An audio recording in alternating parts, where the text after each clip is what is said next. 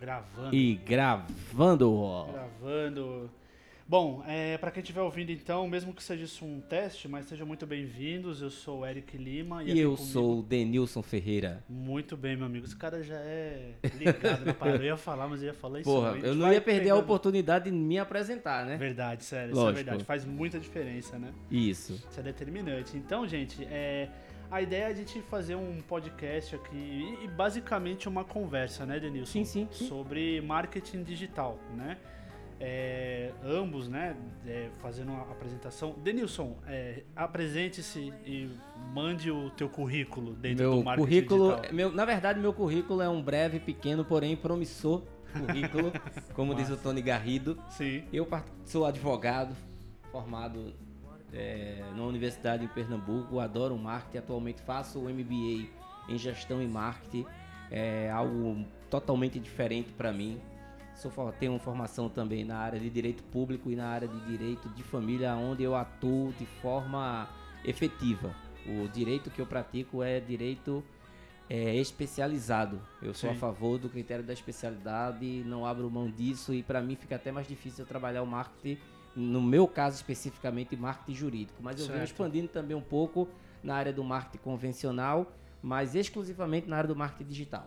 muito bem. Então eu agora quero que você se apresente. Seu currículo é bem mais extenso do que o meu na área de marketing. É, não, talvez nem tanto, né? Mas bom, é, é porque ele, ele, é, ele é como se fosse na porrada, né? Eu aprendi marketing na porrada. Eu comecei, antes de entrar na faculdade, eu fiz o curso de web designer, só que nesse curso de web designer eu fui mais pra parte de design gráfico. Certo. E aí eu comecei a fazer criações de pecinhas de arte pra divulgar festas no Orkut.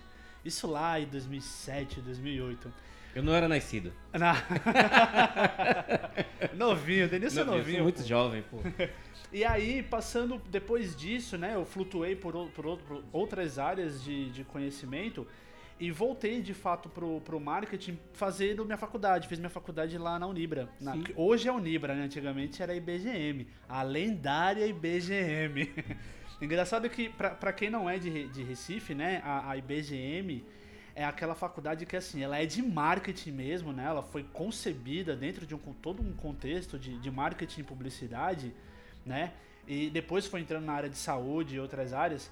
E, e era uma faculdade que, tipo, o pessoal falava que era uma balada, assim. A faculdade era uma balada. E, e, assim, é... eu- Eu peguei justamente essa época, mas eu consegui estudar, consegui fazer minha faculdade numa boa, É, tranquilamente. Eu acredito, eu acredito que por é, esse, esse- essa padronização das universidades, Sim. nós acabamos montando uma, uma ideia de faculdade muito padronizada, aquela coisa Sim, engessada. E a é IBGM, eu me lembro que algumas pessoas falavam a respeito que era uma balada, que era uma faculdade muito bagunçada, mas não era, muito pelo contrário, era a cara do marketing. Exatamente. E o marketing é isso. Ah, é é? um ambiente O sensacional. ambiente, o ambiente do marketing, eu acho que é isso que me feitiça no marketing. Como eu sou Sim. profissional da área do direito, tudo é muito engessado, muito tradicional. É, E é o marketing me deixa mais à vontade, ele me faz me sentir um pouco mais leve. isso é E por que verdade. que não?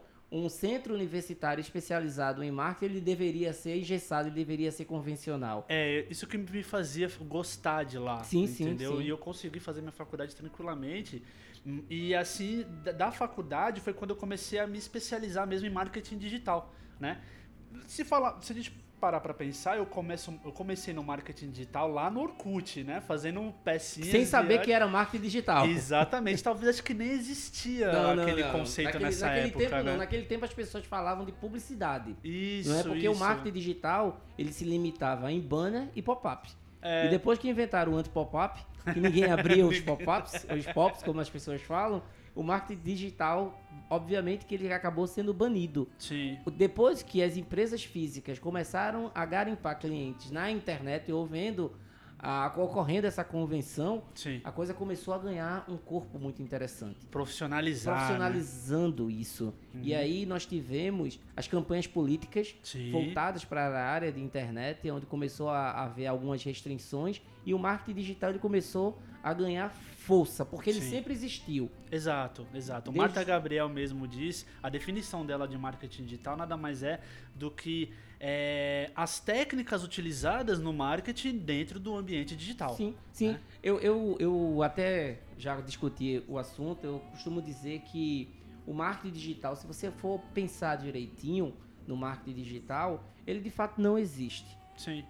É uma forma de mídia, como existe a mídia da televisão, como Sim. existe a forma do rádio. Sim, E a- o marketing digital é o marketing do computador. sim, sim. É a, é a mídia utilizada para os computadores, que até então Bill Gates veio com essa ideia de que toda casa deveria ter um PC. Sim, E por que que não? Dentro do PC poderia ter propaganda também. Depois Uhum. vieram os smartphones, os tablets. Você falou uma coisa interessante que, da questão do Bill Gates, né? Que ele falou que o Bill Gates ele queria um computador. Na... Sim. Engraçado que, assim, alguns dizem que esse foi o contexto da Apple, do Jobs, né? Era, Isso é conversa, talvez, pra uma outra é uma pauta. outra né? pauta, mas, mas isso é reconhecido que quando o Bill Gates, inclusive, falou isso, as pessoas acharam que ele era um louco. Sim, Porque as pessoas só, só enxergavam o computador como aquele mecanismo para desenvolvimento de atividades complexas. sim, E sim. não havia necessidade de uma casa ter um PC, mas ele já imaginava a criar um sistema operacional gráfico Sim. onde pudesse ter uma interação maior com as pessoas e aí esse sistema operacional serviria como base para vir outras formas de mídia. Verdade. É, e era um pensamento muito lá na frente que ele, que ele já estava tendo, mas ele conseguia enxergar o que tem acontecido hoje. É, Que hoje tudo roda em cima da internet. É mesmo. A, a internet é mais estável do que a energia elétrica. não é? É verdade. Felizmente, Porque se felizmente. tornou como se fosse uma coisa básica dentro de um lar, né? Você tem a energia, você tem a água e você tem a internet. Você não pergunta, você vai na casa das pessoas, você não pergunta mais se ele tem filho, você pergunta qual é a senha do A Wi-Fi. Wi-Fi, é. né? É, é- é- é interessante demais isso. E aí, diante de toda essa expansão, por que que eu não poderia utilizar essa plataforma também para impulsionar os meus negócios? Sim, claro.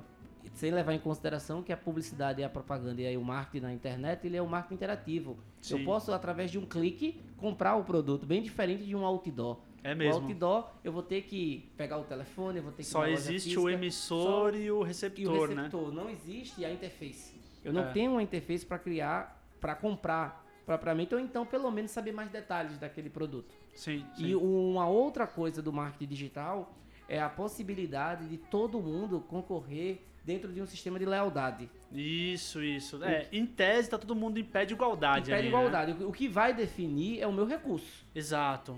Não é? Se eu tenho um recurso para ficar com a minha campanha mais tempo no ar e atingir um número maior de pessoas, ótimo. Mas em contrapartida, se eu tiver o próprio tráfego criado por mim, eu não preciso nem gastar dinheiro com isso. Sim, sim. Eu tenho o meu público do Instagram, mesmo que o Instagram é, entregue apenas 2%, mas eu tenho 2%. Se eu tiver 200 mil seguidores, eu tenho um número bem interessante. Eu tenho aí 8 mil pessoas para vender. Se eu tenho um ticket médio de 200 reais, eu posso fazer uma pequena fortuna mensalmente Sim, sim. sem precisar de algum investimento. Então, acho que o marketing digital ele trouxe justamente essa ideia, Aham. essa ideia de que eu posso começar bem diferente do marketing convencional, que para fazer uma campanha televisiva, por exemplo, eu precisaria no mínimo de um valor interessante. Sim, é, isso é verdade. A, a questão da TV, ela sempre foi a prioridade das, das campanhas, ou se não for a prioridade por conta até de investimento, que é muito caro, Sim. mas ela sempre foi o principal canal onde todo mundo queria chegar, né? Era uma inserção na TV.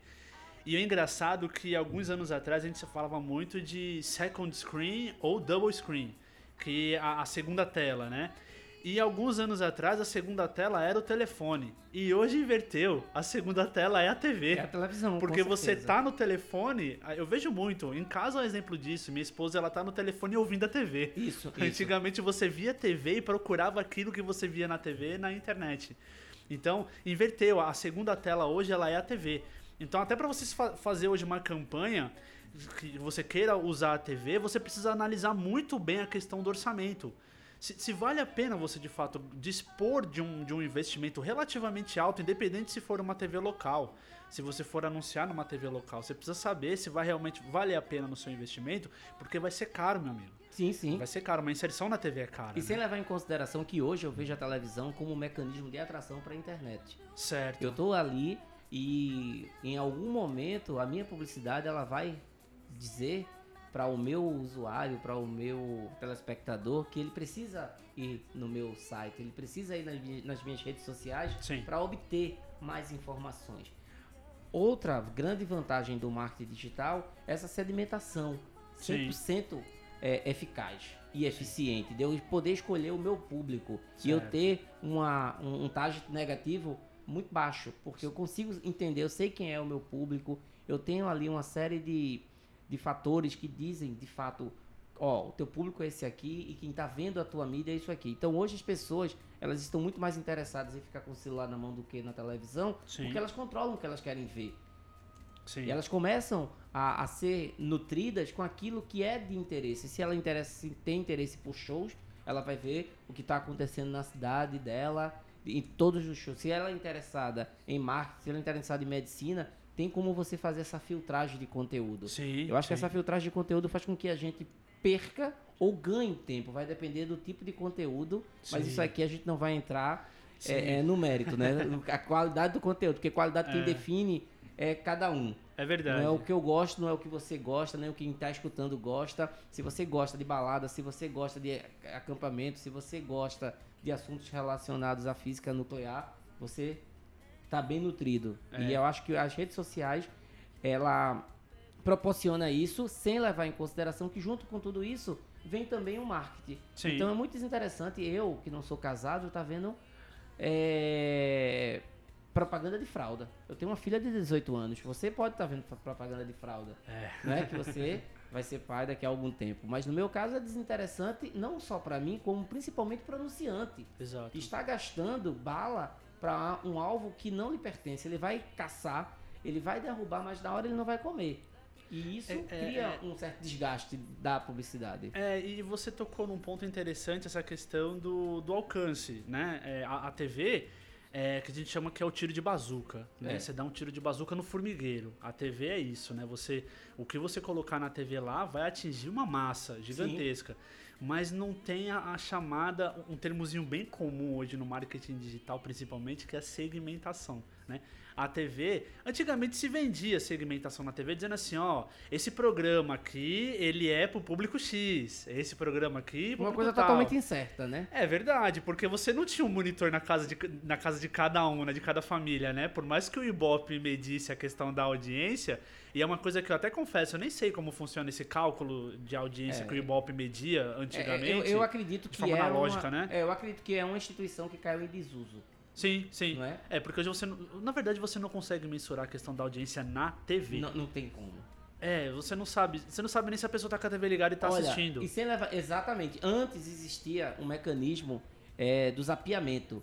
A Sim. pessoa ficava com um controle remoto na mão, pulando de canal em canal. Exato. Quando o controle remoto surgiu, porque antigamente não, antigamente as pessoas tinham preguiça de se levantar para mudar de canal. É. Então ficava só lá e acabou. Mas com o controle remoto você fica zapeando. Aí do- na propaganda da Globo você muda pro SBT. Sim. Na propaganda do SBT você muda pra Record. E aí você fica com aquele controle. Hoje isso não mais acontece. A televisão ela fica até no mesmo canal, mas o cara tá com ele no celular. Exato. Ele exato. não consegue ver o que tá passando ali. tá de olho na primeira tela. Ele tá de olho na primeira tela. Ele tá de olho na primeira tela e se alguma coisa interessar a ele, aí ele vai olhar na televisão através da, do mecanismo de audição. Não é Isso. nem visual. Sim, sim. E hoje você pode ver que a maioria das TVs abertas, elas estão tentando levar o seu conteúdo para a internet. Sim, sim. Você, você vê que hoje ah, os centros de mídias, elas estão cada vez elas, ela- é, surgindo. A, a emissora X, a emissora Y está levando seu conteúdo e o que é que ela faz? Ela contempla quem paga Uhum. em assistir de forma antecipada. É. tem e aí você também. tem o mecanismo do spoiler para dar. Sim, sim. Então, a minissérie X vai passar na, no Media Center de tal emissora. Mas, ó, depois de 3, 4 semanas é que ela passa na TV aberta cheia de corte. Então, na mesa do restaurante, na mesa do bar, quando o cara chega todo animado dizendo que vai passar uma série em uma determinada TV aberta, o cara sabe, ah, eu já assisti todos os episódios. É. Então, isso é, é- É isso que o Globoplay tá fazendo. exatamente, exatamente. A, a Globoplay tá fazendo isso. Por quê? Porque eles também perderam o time, Sim, né? sim. Eles demoraram muito tempo para ir para a internet. É verdade. Eles, verdade. eles acreditaram que a televisão iria continuar com o mesmo poder de alcance, mas eles perderam um time porque o AUO, a Folha de São Paulo, eles acreditaram no mercado digital, eles sabiam Sim, sim. que existiria a popularização do sinal de Wi-Fi, porque o nosso problema maior é sinal de internet. É a conexão, É a né? conexão. conectividade, a né? conectividade, nós ainda não temos uma conectividade interessante. É, nós ainda não conseguimos espaços públicos Sim. com redes Wi-Fi que funcionem perfeitamente. Não é? Hoje o Wi-Fi ele ainda deixa muito a desejar. Você vai na Europa, em todo canto da Europa, você consegue conexão é, de internet gratuitamente. Aqui a gente tem ainda alguma dificuldade. É, e sabe o que é curioso, Denilson? Eu, eu tenho reparado nos, no, dos últimos anos para cá é que houve um, um, certo esforço por parte até do poder público, porque a prefeitura do Recife mesmo colocou alguns algumas redes Wi-Fi na praia, né, no Recife antigo e alguns determinados lugares. E isso acho que foi uns dois ou três anos atrás. Você vai hoje, eu não sei nem se existe mais essa rede, entendeu? É, a questão do Wi-Fi dos shoppings, né? Que no começo funcionava bem, você poder, você conseguia trabalhar no shopping, na praça de alimentação. Você pegava um lanche lá no, no fast food desse e sentava lá e conseguia trabalhar na praça de alimentação. E hoje você não consegue, porque a conexão do. Me perdoe, eu já acho que até mencionei aqui o nome dos shoppings aqui, me perdoe, mas a conexão tá uma porcaria, né?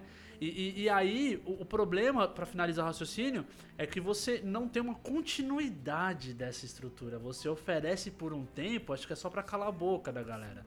E você não dá uma continuidade nisso. Aí você vai hoje na praia as pessoas de fora vão sentir falta disso, porque eles estão acostumados. Exatamente. Eles estão acostumados com Wi-Fi público. Aí vai chegar aqui e não tem. É, em sua grande maioria, o que acontece é que eles querem sair na frente, Sim. mas eles perdem o fôlego no caminhar. Eles preparam uma rede para 100 conexões e depois também mil conexões. Sim. E aí eles não conseguem fazer isso. No caso dos shoppings, eles não aproveitam a conexão para fazer negócios. É. Então, é. como não gera números, eles acabam caindo no esquecimento. Sim. Só que as coisas não acontecem de forma natural.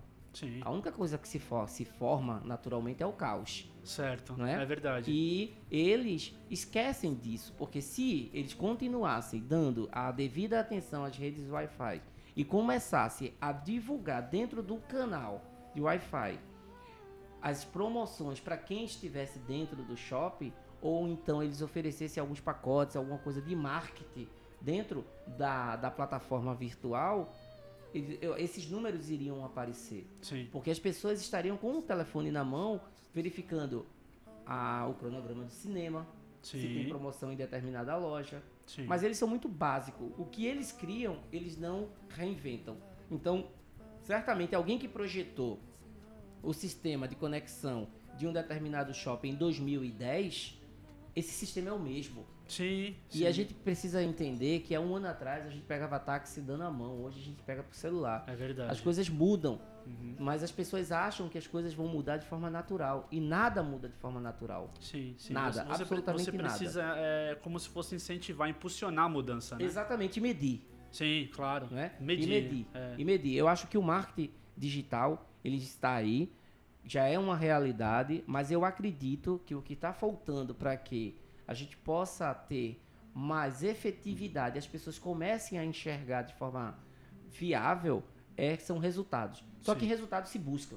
É verdade. Resultados não, não, não nascem, não brotam da terra. Uhum. Isso, isso é, é, é, certo. E o que está faltando é que as pessoas investem em marketing digital, querem um resultado rápido, Sim. não educam o seu público a ir para o marketing digital, porque eu preciso educar é, é, as pessoas verdade. que já me consomem, então eu tenho que criar o meu, o meu, o meu a minha comunidade que consome o marketing digital. É o que se chama de fator de evangelização, Isso, né? Você evangela, né? evangelizar o seu de evangelizar Isso. o seu público, de, de falar para o seu público, olha, na internet eu tenho um conteúdo melhor para te oferecer. Uhum. Não fique esperando a promoção do Dia das Mães na televisão. Vai para a internet, que inclusive tu pode saber o que é que tem ó, de forma bem antecipada e controlar o teu conteúdo. Estamos aí com os cupons, né? Exatamente. e aí o que é que acontece? As pessoas ainda, os próprios a, a, a, os próprios, as próprias agências de publicidade, as agências com uma certa resistência, Sim. não abraçaram ainda a ideia. E o marketing digital, boa parte ainda é usado, utilizado por pessoas que produzem e têm produtos digitais. Isso Sim. é um grande erro. O marketing Sim. digital é para tudo que é produto. Com certeza, com certeza. E é, girando um pouquinho a chave, Denilson, mas sem fugir do marketing digital, o que, que você projeta para 2020 dentro do mercado?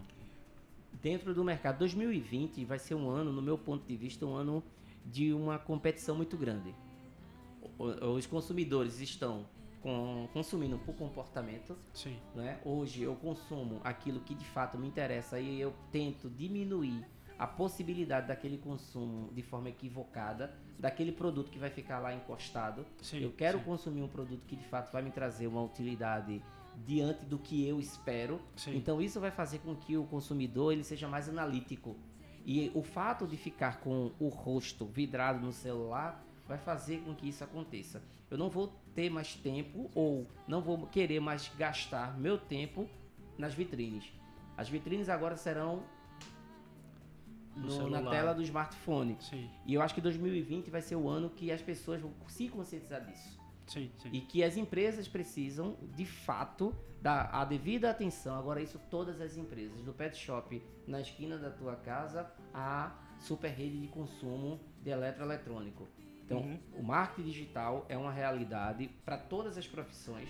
As pessoas acham que as profissões mais conservadoras não precisam de marketing digital e isso é um grande equívoco porque a advocacia, por exemplo, é uma profissão que detém de certas restrições para fazer o seu marketing, a sua publicidade, a verdade. divulgação dos seus produtos e serviços, mas a OAB vem estudando com relação à liberação de algumas coisas e hoje o marketing já é permitido de forma informativa. Eu Sim, posso fazer sim. marketing de forma Com conteúdo, é, com né? conteúdo, eu posso, eu posso, eu tenho o dever social de representar a sociedade dentro do poder judiciário. Eu acho que o ano de 2020 vai trazer muito disso. Quem não estiver, ao menos, pensando em dar os primeiros passos, não tem mais cinco anos de atividade.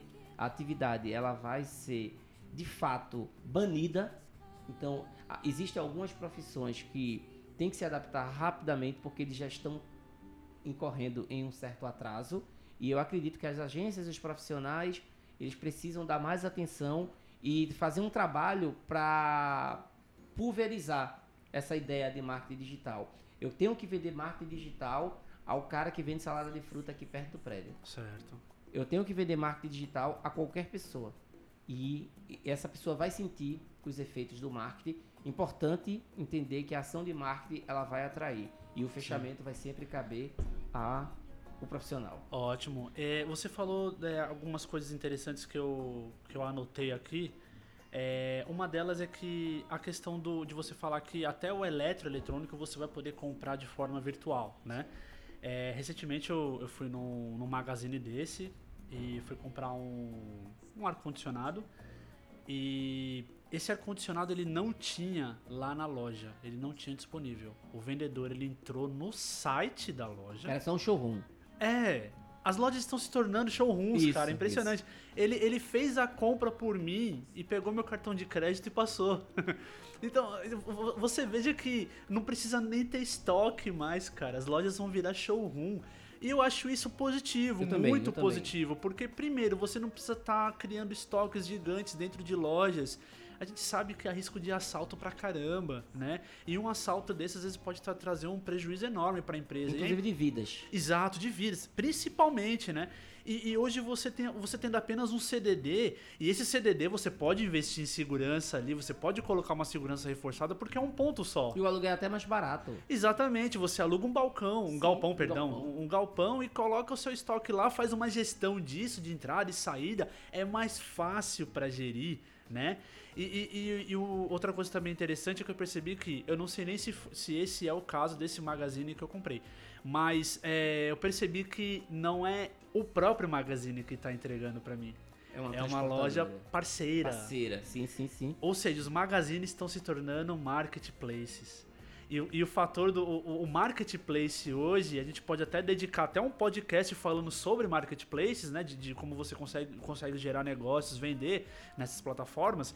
Que hoje eu sou uma loja pequenininha, aí de repente eu posso fazer uma, uma parceria com com um magazine desse gigante que ele faz a publicidade, ele gasta seus milhões lá na Globo, ou qualquer outra emissora de televisão, e eu tô ali no meio. Quando alguém comprar, alguém pode comprar de mim Sim. com a marca do Magazine X, né? Então, eu acho que isso é, co- corrobora com o que você disse. E você vai comprar na, na tela do celular, você o, o celular e a loja é um showroom do mesmo jeito, né? E aí o mais interessante disso tudo, Eric, é que é, ninguém consome mercado de ninguém. Sim.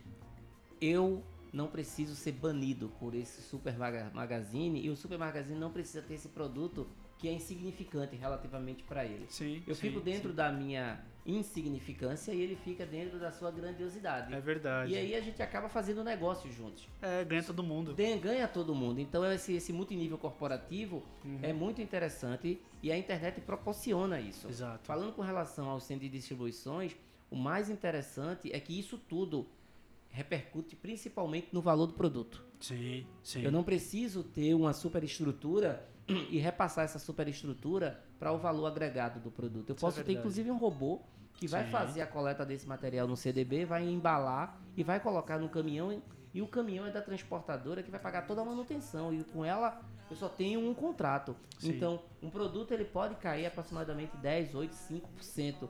E isso chega no consumidor final. Entendo. Então, aquele consumidor que até então não tinha condições de ir no shopping comprar porque tinha o transporte, tinha o estacionamento, tinha uma série de fatores que interferiam diretamente na compra. Sim, e eu só tinha o sim. dinheiro para comprar de fato aquele produto. Eu só tenho mil reais para comprar um smartphone. Sim. Mas só que quando eu vou olhar o valor agregado do que eu gastei para consumir aquele produto, ele pode incorrer até em 10% a mais. Uhum. E eu não tenho mais condições daquilo. Sim, Sem levar em consideração que as relações humanas estão cada vez mais difíceis. Sim, sim. Não é? É. E você chega lá, o vendedor quer uma garantia estendida, só que o vendedor às vezes é indelicado, Uhum. mas só que você quer não só comprar aquilo ali, você quer comprar um, tomar um chopp no shopping, e se você não comprar com a garantia estendida, você não vai ter condições de tomar um chopp, É. porque o programa do brasileiro, infelizmente, é consumo, Sim. e aí ele, ele unifica consumo e entretenimento, como deveria ser ao contrário É né? verdade. Entretenimento e consumo. E isso tudo vai interferir na, na forma da sociedade se comportar. É. Eu, eu acho que isso vai muito mais além do que as questões corporativas. Isso Sim. vai além das ques- isso vai nas questões sociais, Uhum. da forma que as pessoas vêm se comportando e como isso vem interferindo na vida das pessoas. Muito bem. É, você falou também da, é, um termo que para mim particularmente é novo, mas é muito, achei muito interessante, que é o multinível corporativo. Sim, sim, né? sim. Engraçado é que assim, com base nisso que você falou que a gente está conversando aqui, é uma observação de, de que eu tenho tenho tido com o passar desses últimos anos é que assim a, a terceirização do trabalho ela está sendo substituída pelas parcerias, né? Ou seja, você não terceiriza mais mão de obra. Você determina uma, determin, uma, uma, uma tarefa, uma atividade do seu negócio para uma outra empresa, né? Essa empresa por si só tem seus colaboradores ali, tal, mas você não contrata uma terceirizadora de mão de obra. Você contrata uma outra pessoa jurídica para executar determinada atividade do seu negócio, né? Exatamente. Então isso a gente acaba entrando sem querer mesmo na questão do trabalho dentro do âmbito digital e dentro do marketing digital. Diante desse cenário que a gente está tendo a- a- nesses últimos anos, acho que dos últimos três anos para cá, qual é a sua visão sobre o mercado de trabalho dentro do marketing digital? É, a, a legislação permite, primeiro do que tudo, né? A legislação permite que isso seja feito, que as, que as empresas terceirizem parte ou a totalidade dos, dos seus serviços oferecidos. E, no meu ponto de vista, tem algo que só quem ganha é o consumidor. Tem um ditado que diz que cada macaco no seu galho. Certo. Eu não sou empresa de logística. Eu sou uma empresa de vender produtos. Sim, Eu posso sim entregar minha logística a uma empresa de logística. sim, sim. Eu não sou uma empresa de limpeza. A, empre- a limpeza da minha empresa pode estar na mão de uma especializada em limpeza, que inclusive faz investimento de curso, de workshop, treina seus funcionários. E os funcionários são dedicados a isso. Eu acredito que no tocante ao mercado de trabalho, isso vai ser muito interessante para aquelas pessoas que pensam em investir em critério de especialidade Sim, sim. de montar uma empresa que só faça isso. Não aquelas empresas que tentem abraçar o mundo com as pernas. sim. E acaba fazendo coisas que não tem nada a ver com a função ordinária delas. E elas acabam perdendo, tentando criar mercado e não criam. Elas Sim. acabam perdendo mercado porque elas fazem muito bem uma coisa e faz muito mal uma outra coisa. E acaba a Isso. coisa que é muito boa sustentando a coisa que é muito ruim. Sim, Então, eu acho que o que as pessoas precisam entender é que a especialização, a dedicação, o estudo, ele agora está fazendo toda a diferença Com no mercado de certeza. trabalho. E eu acredito que as empresas que se dedicarem a trabalhar marketing digital, mas cada vez mais sedimentado, olha, eu vou ser uma empresa especializada em marketing digital jurídico. Certo. Eu vou ser uma empresa especializada em marketing digital para startups. Sim. Eu vou ser uma empresa dedicada a marketing digital para médicos.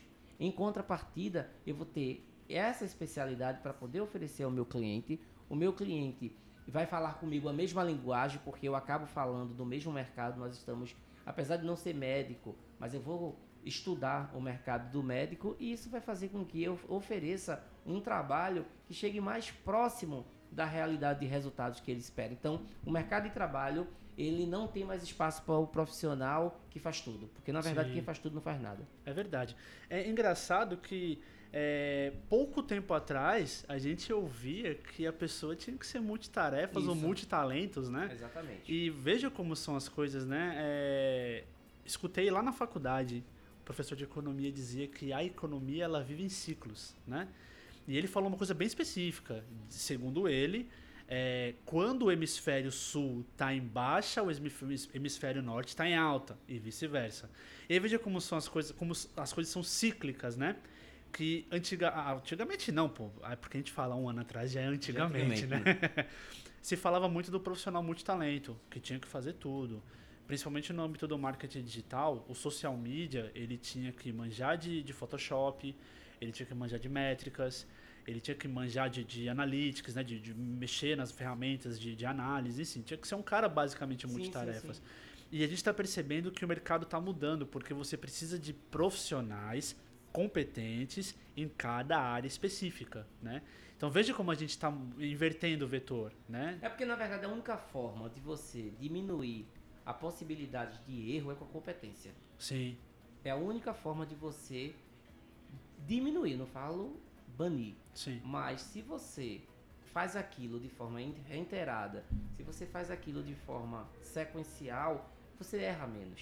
sim, sim, Erra menos. E hoje o erro ele pode ser fatal. sim. As sim, empresas elas não podem errar, errar muito. Primeiro que os investimentos estão escassos. sim, O consumidor não permite erro. Se você errar uma vez, quantas empresas já foram banidas por conta de uma falha? é verdade. Uma besteira que se colocou, uma besteira que se falou numa propaganda, ou até mesmo um teste que foi feito. Existem empresas que praticamente tiveram que mudar o rumo do seu negócio porque foi descoberto que fizeram teste com animais. Sim, sim, A outra teve um conteúdo relativamente racista. E essas empresas elas acabaram sendo banidas. Então hoje as pessoas não. ah, os empresários, os prestadores de serviços, eles sabem que não pode errar. E a única forma de você diminuir a, quant, a, cap- a quantidade de erros é, sem sombra de dúvida, prezando pela, pelo critério da especialidade.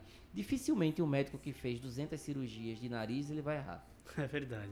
Mas o que fez cinco cirurgias de nariz, colocou 10 silicones e fez três bariátricas, aí é mais fácil, É verdade. ok? A gente, a gente é, teve essa semana é, a divulgação do, do LinkedIn falando sobre as 15 profissões as, é, mais promissoras de 2020, né? É, o LinkedIn é a principal referência hoje de mercado de trabalho, principalmente digital. E dessas 15 prof- profissões, é, eu digo para você, sem medo de errar, 90% está relacionado ao mercado de marketing digital ou mercado digital, né? Vamos à lista, né? As profissões. O, o- o primeiro item é o gestor de mídias sociais. Engraçado é que essa profissão não é nova. Não. Não, ela não é nova, né? E ela já, na verdade, o mercado demanda esse profissional há muitos Há anos. muitos Há no anos. mínimo uma década. Né? Certamente. No mínimo uma Certamente. década, né? Também tem o, o engenheiro de cibersegurança. Hoje em dia, né, é primordial, principalmente para quem faz negócio na internet diretamente, né? É uma profissão bastante requisitada hoje. Tem um representante de vendas. Olha só, representante de vendas. Representante de vendas é uma, é uma profissão secular. Exatamente. O cara saía pra vender livros, Né? É. não é? Ele saía pra vender tecido. Tem um filme, um homem, Carnê do baú. é o homem que enganou o diabo. Marcos Palmeiras, ele Sim. é representante comercial, ele vende tecido. É verdade, é, lembrei agora. E o filme ele sai andando pelas cidades, vendendo tecido até ele se revoltar e virar o Juara e acontecer aquela desgraça toda na vida dele. Então, assim, é uma profissão secular, mas que se modernizou. Sim, sim, verdade. Simplesmente. Verdade, com o advento da internet, Com o né? advento da internet, o cara teve que se modernizar. Então, hoje, um bom vendedor, ele não é só um bom vendedor de produto, ele é um bom vendedor de conteúdo. É, muito bem. Bem, bem observado, Não Denilson. É, seguindo a lista, tem aqui especialista em sucesso do cliente. Veja que, que coisa curiosa, né? É, cinco conhecimentos primordiais. Inbound marketing, que é uma coisa muito interessante que pode ser uma pauta de, de podcast, da podcast, gente, sim. né? É, auxiliar no sucesso do cliente, relações com o cliente, marketing digital, talvez até numa, numa, numa amplitude, amplitude macro, né? Na, na questão macro da coisa. Experiência do, do cliente. Experiência do cliente, isso está muito é, alinhado à questão do design hoje, design thinking que fala, sim, né? Sim, sim. Que é que se fala muito de jornada do cliente, que se fala da experiência, Da experiência. necessidade, da, necessidade de, da utilização da empatia. Isso, é? exatamente. Aí ele aqui, três segmentos que buscam, que mais buscam a profissão: tecnologia da informação, serviço, software de computadores e internet. Esse é o especialista em sucesso do cliente. Qual é a tua visão dessa profissão? Que tá aí figurando entre as 15 mais promissoras do ano. É, essa, essa, essas profissões são realidades. Obviamente que aí a gente vai dividir um pouco o Brasil e vai ver que alguns locais essas profissões ainda é algo que, que é muito novo. Sim. Mas em contrapartida, como a gente falando de internet, é, independente do local, esse profissional vai ter que existir. Claro. Isso não tem Claro. pra onde. Só que essas profissões, elas ainda, eh, elas ainda requerem alguma especialização. Sim. Porque sim. as empresas que aplicam em sua totalidade todo o conjunto das ferramentas digitais, elas ainda estão crescendo. Hoje existe, voltando para o que a gente falou do erro, né? Sim. As empresas não querem investir em coisas que pode se dar um jeito. A gente É. tem esse jeitinho brasileiro que impressiona, a gente não consegue largar. Sim. E isso a gente tem que corrigir. Você vai para os Estados Unidos, você vai para o Canadá, você vai em parte da Europa, você já consegue ver esses profissionais que uma empresa, mesmo pequena, ela faz questão de ter, porque ela já tem a noção de que sem esses profissionais o negócio não vai rolar. Sim, sim. Aqui as empresas ainda conseguem surgir, conseguem acontecer sem a totalidade desses profissionais, ou então uma coisa relativamente ajeitada. Mas eu acredito que isso vai crescer. Até mesmo por quê? Porque vão existir empresas que tiveram sucesso e empresas que não obtiveram sucesso. Sim. E essas que não obtiveram sucesso, elas vão procurar saber nessas empresas que tiveram sucesso o porquê que o sucesso aconteceu. Sim. E quando elas observarem que o sucesso aconteceu porque existe um time necessário para a concepção desse sucesso, fatalmente elas vão ter que fazer a mesma coisa. Exato. Porque o sucesso deixa rastro, Sim, é com fato. certeza. não é? Então, as empresas elas vão precisar ter esses profissionais. A minha preocupação é a banalização dessa, dessas profissões, Imagino. não é? E daqui a pouco essas profissões elas vão ter salários muito baixos. Por quê? Sim. Porque todo mundo vai na É. onda do efeito manada. Sim. E aí as pessoas vão começar a se autoproclamar essas profissões. O salário, obviamente, vai começar a cair, a oferta também Sim. vai aumentar a quantidade, diminui a demanda e aí o valor fica lá embaixo. E os resultados não aconteçam. Uhum. Porque não é só você ter o profissional, Sim. é você ter o profissional certo. Exato. Porque se você tiver o profissional errado, é melhor não ter. É mesmo. Porque o profissional errado, ele traz prejuízo. E o profissional que não existe, ele não traz nada. Então, entre o nada e o prejuízo, É.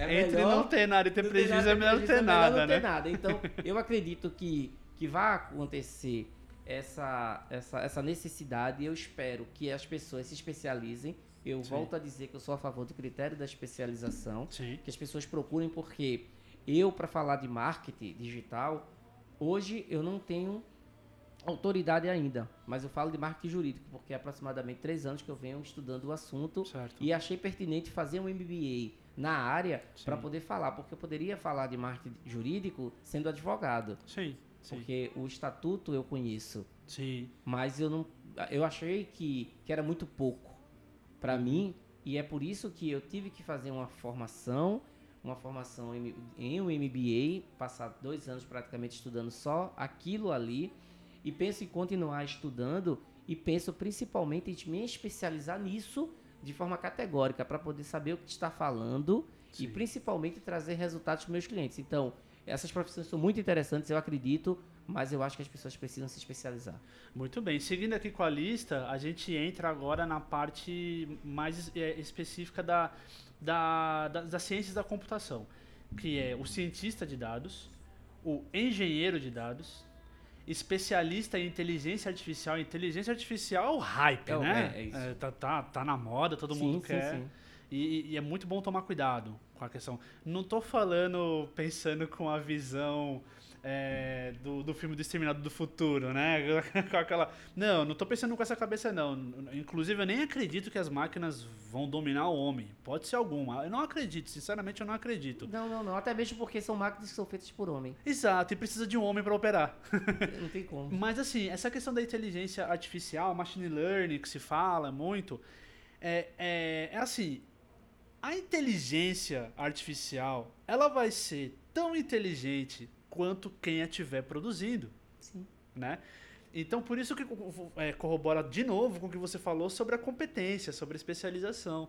Cara, não, não joga... Eu, eu, falo, eu ve- vejo muito isso no mercado de bots. É, bot, ele é uma ferramenta hoje baseada em inteligência artificial, né? Machine learning, enfim. E existem muitas empresas que desenvolvem plataformas que fazem com que você desenvolva o seu próprio bot. Bot de atendimento, bot de venda, inclusive, baseado em algoritmos, né? Bom, se você manja de algoritmo, você consegue desenvolver um bot, Sim, sim, sim, certo? sim. Isso é um ponto. Mas aí é o seguinte, bot não é só algoritmo. Bot é vocabulário, bot é interpretação de texto, né? Então, se você não tiver uma pessoa que tem essas características, né? O bot ele vai falar abobrinha. Com certeza. O algoritmo vai ser tão ruim quanto a pessoa que programou. Exato. Isso, isso, isso quem programa já sabia disso. Sim. Eu, eu já vi mensagens, eu sou programador, programei durante muito tempo, e eu já vi é, mensagens de erros em sistema com erro de português. Pois é, Então o cara era ruim é de português. A máquina não né? é, não é. A máquina não é. O cara chegava, não, mas o problema é do computador. Eu disse, olha, o problema não é do sistema. Não é. O sistema, ele é totalmente binário. Sim. É sim, sim, não, não. Sim. Não tem Sim. onde. Então, isso aqui tá errado. Mas tá errado porque alguém fez o favor ou o desfavor de programar de forma equivocada. A inteligência artificial, ela também pode cometer esses equívocos caso a inte- inteligência originária seja Sim. ruim, Exato, exato. não é? É. Então, se eu fabrico um robô com inteligência artificial que possa destruir em massa a humanidade, o robô ele não tem um sentimento ruim. Verdade, ele vai fazer o que mandaram. Ele fiz- vai fazer o que mandaram. Não tem pra onde. A inteligência artificial, ela veio justamente para fazer aquele trabalho repetitivo, para que o ser humano ele pense sempre de forma originária. Porque um Sim. ser humano que faz todo dia a mesma coisa, ele tá fadado a um insucesso. Ele é uma máquina, né? Ele é uma máquina humana. E a máquina humana não existe. A inteligência artificial, isso aconteceu há muito tempo nos bancos. Sim. Antes você via que os bancários eram as pessoas mais soberbas que existiam na face da Terra. É, Né? É. E quando veio a automação bancária, descobriu-se que eles não eram ninguém. É bem verdade. diferente, bem diferente da, da- dos, dos caminhoneiros. Os caminhoneiros, eles sempre foram vistos como a escola da sociedade, como pessoas que gostavam de trair as esposas, pessoas que não Sim. tiveram instrução. Sim. E quando esse país parou por conta dos caminhoneiros, todo mundo começou a perceber O valor o que valor eles têm. que eles têm na sociedade. Sim. Então, a inteligência artificial é muito parecida com isso. Qual é o valor que ela vai ter para a sociedade? Porque se ela vier a fazer coisas melhores do que a humanidade, eu sou a favor Sim. que elas dominem o mundo mesmo. eu sou a favor. Eu prefiro ser atendido por uma máquina me dando bom dia, boa tarde, Sim. do que por um caixa de banco super mal-humorado porque não teve relação sexual com a esposa na noite anterior. É verdade. É muito mais interessante. Eu prefiro Sim. ser atendido pelas máquinas. Sim. Porque as pessoas têm uma, uma relação de amor e ódio. Um dia estão amando, outro dia estão odiando o consumidor. Sim. Isso acontece no dia a dia. É. E aí a inteligência artificial ela vem justamente para tentar apaziguar um pouco disso. Olha, se você não quer procurar a humanidade, você não procura. É opção. É. É. Se você quer procurar a humanidade, você procura. Você, ah, mas eu gosto de gente. Será que tu gosta mesmo de gente? Cara, é uma pergunta profunda. É, viu? será que você de fato gosta? Porque é o seguinte, se você gosta de gente, o que é que você tem feito por gente? Por gente, é. Eu vejo muito anúncio de vaga falando assim, ah, pra trabalhar aqui tem que gostar de gente. É, mas. Aí eu pergunto, ah, tá, a empresa faz o quê pela gente? É. Essa empresa está envolvida com que tipo de gente? Como é que essas empresas cuidam dos seus funcionários? Uhum. Ele- vocês gostam mesmo de gente? É. Porque como, é que, como é que você diz que a sua empresa gosta de gente se a sua empresa tem 20, 30, 40, 50 ações no Poder Judi- Judiciário na esfera trabalhista? Sim. Essa empresa não gosta de gente. Ah, mas é porque as pessoas, na verdade, não, tudo bem. O poder de ação está em cada um, mas será que a empresa não está fazendo de forma reiterada algo que está prejudicando a sua gente? Ora, se ela não cuida da sua gente, imagina da gente dos outros. Olha, eu costumo dizer que uma empresa que tem é, 5% de ações trabalhistas comparado ao volume de funcionário, é uma empresa horrível. É uma empresa ruim de se trabalhar. É, É uma empresa ruim. Então, assim, eu acho que a inteligência artificial, ela, ela é bem-vinda. sim. Eu gosto de, de avião, porque boa parte é, us- é, É automatizado, É né? automatizado. As máquinas erram muito menos do que os, seres homens. humanos. Uhum. E se a inteligência artificial vier para fazer o bem, que ela seja bem-vinda. É, e outra, outra profissão também que está aqui, para a gente fechar esse ciclo da, da, da ciência da computação, é desenvolvedor em JavaScript. Cara, JavaScript está sobrevivendo, Tá, né? tá sobrevivendo porque o JavaScript, na verdade, ela sempre foi uma, uma programação auxiliar, que ela sempre é, conversou muito bem com todas as linguagens de programação. Sim, sim, não é? sim. Existem coisas que só se faz em Java, É verdade. não é? É verdade. E com a, a- Muitas interações de muitas sites, interações né? de site, principalmente. Eu já programei e boa, boa parte dos alerts, boa parte das coisas que eram desenvolvidas para fazer validações eram em Java. Sim, Porque sim. é uma linguagem mais simples e não precisa de componentes externos para poder ser validada. Sim, O próprio navegador consegue interpretar e executar os scripts. E é, as orientações a objeto deixaram o Java meio que para trás. Sim. Só que aí começou a surgir um bando de sistema bugado. e aí a- o Java ele começou a voltar. Por quê? Porque boa parte das aplicações estão na internet, Sim. usando apenas um navegador É como mecanismo de interpretação. E aí o Java, ele, ele, ele a- até hoje eu acho que não vai, não- até agora não surgiu algo que seja mais interessante do que o Java e principalmente mais fácil de programar. Sim, Tomara sim. que continue, que é uma linguagem de É programação uma linguagem interessante. ótima, né? Seguindo aqui a lista, a gente tem investidor day trader, que eu recomendo a gente comentar isso num Não, outro podcast, porque ó, é, é- é- é polêmico, é polêmico. O motorista, que no caso se aplica a motoristas de aplicativos, Sim, sim, Né? sim. é, consultor de investimentos, que corrobora lá com o day trader, assistente de mídias sociais, que trabalha junto com o gestor de redes sociais, né? É, desenvolvedor de plataforma Salesforce, também, que é outra coisa que a gente pode discutir depois. Recrutador especialista em tecnologia da informação. A tecnologia da informação é a, a indústria do século passado. Né? É. O, o que foi a revolução industrial do século, nem me lembro. Tudo, perdão. tudo, tudo, tudo vai estar ligado Vai estar ligado à tecnologia. A medicina está ligada à tecnologia. Isso. A venda está ligada à tecnologia. Hoje, tudo é tecnologia. Sim, sim. Você, você tem um bebê que ele já tem contato com a tecnologia. Já- A mãe ele já, já bota nasce. a galinha pintadinha no celular para ele ficar olhando. Galinha pintadinha, inclusive, deve ser um case de estudo, viu? É, né? É um negócio É mundo mágico. Bita. Mundo Bita também. Porque. é, é, mas aí é que tá. Eu posso explicar um pouquinho da Uhum. galinha pintadinha e do mundo bita. É, antes, a interação de crianças eram feitas por humanos. Sim, Só que os humanos envelheciam. é. Ve- Veja o exemplo do Bozo. Do bolso, né? Angélica, Sim, Xuxa. sim, sim. Minha filha cresceu escutando Xuxa. Sim. Angélica, Eliana. Só que essas mulheres, elas envelheceram. Eu me lembro uma vez que perguntaram a Angélica, ela com três filhos, se ela ainda era virgem. Meu Deus do céu. E ela disse, pô, perguntaram a, quando eu tinha 14 anos. Na, no tempo eu era, mas depois não me perguntaram mais. Então, eu, eu, eu, eu deixei pra lá. Então, o que acontece é que as pessoas tiraram a humanidade da interação com a criança e trouxeram o, o mágico, Isso. o personagem, Isso. que não envelhece. É verdade. É verdade. É, a gente a gente tem vários exemplos de personagens que duram até hoje. Mickey. Mickey, pô, o Mickey, o Mickey ele já tem o quê? Ele fez agora Mickey, 100 anos, 100 não foi? anos, Fez né? 100 anos e Então, tá assim, lá. Mickey, tem uma série. Foi aí que o Walt Disney se transformou. Sim. Porque ele nunca personificou ninguém. É verdade. Não é? É. Ele fez aquela parceria da Lollipop, mas ele não trouxe a figura da Lollipop, que no tempo já era uma, uma senhora. Ele Aham. fez questão de fazer um personagem. Sim, Porque aí ele, ninguém envelhecia. é verdade, é E verdade. você nunca viu um Mickey velho. Sim, Quando ele quer representar, aí ele fez o quê? Trouxe o tio Patinhas. sim, sim. É, Ele- representações ele- de determinadas figuras da Determinadas sociedade, figuras né? da sociedade. Então isso é muito inteligente. No Brasil não aconteceu isso. Uhum. No Brasil a gente sempre personificou. É verdade. Você falou uma coisa sobre envelhecer personagem interessante, sem querer fugir um pouco do assunto, mas pegando esse gancho do Mickey, é, eu sou amante da cultura japonesa, né, de, de animes, e- enfim.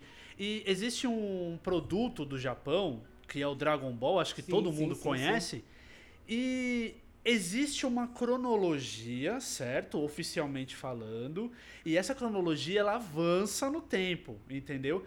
Só que o que acontece, falando tecnicamente, tá? Como um ponto de vista de marketing, né? E de comunicação. Que as coisas vão acontecendo dentro da série e parece que o tempo não passa, certo? Então, o, o- o- a produtora, dona dos direitos autorais agora da obra, que é a Toei, que a Toei é dona de uma caralhada de, de, de obras japonesas Aham. que, que exportaram pro Brasil principalmente. Cavaleiros do Zodíaco, enfim.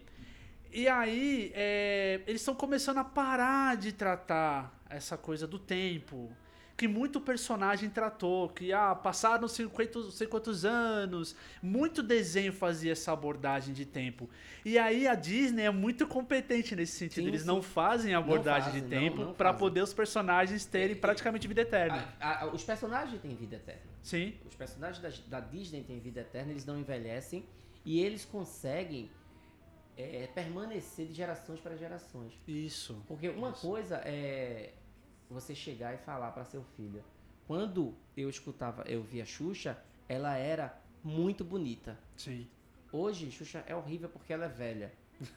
Porque o velho no Brasil parece que é, É. uma condenação. É, Não é? Eu queria eu chegar. A minha ideia é chegar na velhice. Sim. É, eu queria. E chegar na velhice com a pele da Xuxa. Exatamente. Mas ali tem muito produto, eu acho. É é verdade. ali é segunda pele. E, e ele não. Ele, você consegue chegar e falar, filho, esse é o mesmo Mickey que eu assistia. Isso. É. E aí você tem a confiança de aquele conteúdo ser passado pro seu filho. Sim, sim. O mais interessante é isso. É você achar que Xuxa é esclerosada e pode falar um palavrão feito desse Gonçalves. É, Coisa Verdade. que Mickey não vai fazer. nunca. Nunca vai fazer. Então, é aí eu volto a falar. Confiar nas pessoas é difícil. Já confiar em personagens é mais fácil. É mais fácil. E aí, finalizando a lista, o coach de metodologia ágil. E aí eu vou ler o, o resumo, né? Porque coach também é uma coisa bem polêmica, Sim. né? É, cinco conhecimentos primordiais, dois pontos. Kanban, é, metodologia ágil, Scrum, gestão de projetos em ágil e agilidade para os negócios. Três segmentos que mais buscam a profissão: tecnologia da informação e serviços, é, software de computadores e internet. Então, quando se fala de coach de metodologia ágil, na verdade é o líder de projetos, né? é, o- é o líder de processos e projetos. Não necessariamente. É aquele cara que vai cobrar metas. Certo, certo. Não é o gerente. Entendi, entendi. Não é o gerente. É aquele cara que precisa dar celeridade ao processo. Ótimo. A Entendo. ideia do coach é o cara que vai te orientar. Uhum. Ele é teu técnico, Sim. mas é um técnico acelera- de acelerador. Sim, De aceleração. sim, sim. não é? Então, o que é que o que é que as incuba, o que é que tá faltando nas incubadoras hoje? Eu tenho um projeto muito bom, caberia as incubadoras me acelerar. Sim. É o que não acontece. É. As é. incubadoras, elas incubam. Elas incubam e, e como é que fala? E sei lá, e guardam, E guarda. arquivam. É Isso incubam de fato de um, um- um verme incubado. Sim. O que deveria acontecer era justamente uma aceleração. Olha, eu tenho um bom projeto. A minha estimativa é que eu tenha no meu aplicativo 5 mil usuários no ano de 2020, mas eu vou acelerar, porque na aceleradora X eu vou chegar a 20 mil. Sim. E ele Sim. tem todo um processo para que isso aconteça. Sim, Inclusive um coach que vai dizer para mim que eu tenho que me adaptar a essa aceleração. sim. Que se eu trabalho 6 horas por aplicativo, eu tenho que agora trabalhar 12. Sim. E ele vai fazer com que isso não interfira no meu dia a dia. Com Isso. que isso não seja de forma. É é uma forma de equação. Sim, sim. Eu- ele, ele- ele, como coach, ele vai passar aquela imagem de naturalidade. Eu estou Entendo. sendo acelerado, mas eu estou sendo acelerado de forma natural. De forma eficiente. De forma né? eficiente, eficaz, Otimizada. otimizada. Eu, eu tenho, eu não posso ser, eu não posso ser metódico o suficiente em compensação, eu não posso ser displicente em nenhum momento, Uhum. mas eu tenho que ser acelerado. Certo. Porque senão, eu, se eu não agilizar isso aqui, a coisa vai começar a comprometer, principalmente no tocante ao orçamento. E o coach Sim. ele tá aí justamente para isso. Show de bola, show de bola. Denilson, é, a gente tá aqui batendo esse papo é espetacular aqui, já vai fazer uma hora. Né? Caramba, é muito tempo, É né? muito tempo de passado, né? Se alguém passou esse tempo todo escutando isso aqui, agradeço, né? É, e, não, e peço desculpas também. Pela extensão, né, da coisa. A gente promete que da próxima vez a gente vai fazer é, uma coisa é, mais... Mas, mas, isso que eu ia perguntar agora, pô, como esse é um primeiro, né? Um É o teste, inclusive. E aí a gente. é, E aí, vai ser um podcast de meia hora? É, de- eu acredito que 40 minutos, de 30 a 40 minutos, é bem interessante. Sim. Porque sim. eu imagino que esse tipo de conteúdo é muito usual quando você está fazendo uma outra tarefa. É, Você é. vai estar na esteira, É você vai estar, tela. é, você vai estar na esteira, você vai estar é, no trânsito, você vai é, você está cozinhando. Aham. Antes de escutar o, o, o passinho ou qualquer outra coisa, você vai estar escutando o conteúdo. Sim, sim. e sim. sabendo de algumas coisas, isso Sim. que é interessante. Uhum. Eu acho que 40 minutos É um é o suficiente né? para que você possa se prender Sim. a algo que possa lhe trazer algum tipo de enriquecimento. É, Não de urânio, feito no Irã. E eu falo isso com, com o ponto de vista do consumidor também, porque eu também sou um consumidor de, de Sim, sim, podcasts. E às vezes quando eu olho assim, pô, o podcast tem uma hora, cara, tal. Bom, se eu tiver no transporte público, eu sei que eu vou gastar mais ou menos esse tempo, então tudo bem, eu vou, vou ali, vou escutando, aí vou dando uma olhada no Instagram, dando uma olhada no LinkedIn e tal, e o cara vai se atualizando de várias formas, né? Você sabe que a gente pode estar vendo uma coisa e escutando outra, a gente tá absorvendo as duas informações do mesmo jeito, né? Totalmente. Então é isso, cara, meu irmão. Obrigado, valeu pela, Valeu, obrigado pelo valeu, convite, na verdade, Valeu. né? Que Não, esse espaço aqui é nosso. pô. Esse espaço aqui é nosso e isso é o dia de hoje, um dia antes do meu aniversário, meu aniversário é amanhã. ah, que massa, meu acho que que esse, massa. esse, esse, esse é o, foi o meu grande presente. Uhum. É, dormir hoje é, na certeza de que eu fiz algo novo. Show, velho, show de Algo bola. novo, algo que vai é, interferir diretamente na minha vida. Sim. Não é criar um, um conteúdo de um, de um outro formato, Uhum. ter condições, possibilidades de fazer isso, que nem todo mundo tem essa oportunidade e a gente se dá essa oportunidade. E aí, graças a Deus por você ter topado isso comigo. E daqui pra frente a gente vai desenvolver outras coisas. Show de bola, show de bola. Meu irmão, cara, eu tenho que agradecer mesmo, porque assim, eu, no fundo, no fundo, eu sempre tive muita vontade de trabalhar esse formato de mídia, entendeu? É, já tentei algumas vezes entrar pra rádio já, só que eu não sou radialista. Não, não, não. Cada macaco do seu galho. É, cada macaco no seu galho. Mas assim, cara, você, transpar... você transmitir conhecimento, né? Compartilhar o conhecimento que você tem, a bagagem que você trouxe até aqui. E esse tipo de mídia é interessante. E é o isso, mais né? interessante, porque não adianta de nada a quantidade de curso que as pessoas absorvem. Todo mundo tá aí nessa leva de curso disso, daquilo, e eu me pergunto, pra quê? É. É. Não, a gente precisa botar pra fora, né? Vamos botar pra fora, porque eu tô doido pra escutar o que você tem a dizer e o que tem muita gente tem a dizer. Eu tô doido também que as pessoas escutem o que eu tenho pra dizer. Ótimo, show de bola. Tranquilo? E a gente também vai trazer muito convidado, né? Com certeza, com certeza. E se você quiser se convidar, É. se convide. se convide. gente, muito obrigado. Então, a gente vai se despedindo aqui. Esse foi o teste, né? Quem estiver ouvindo aí vai ser agraciado com sim, isso, sim, né? sim. E espero que daqui pra frente sejam cada vez melhores, tá bom? Vamos lá, câmbio, desligo. Tchau.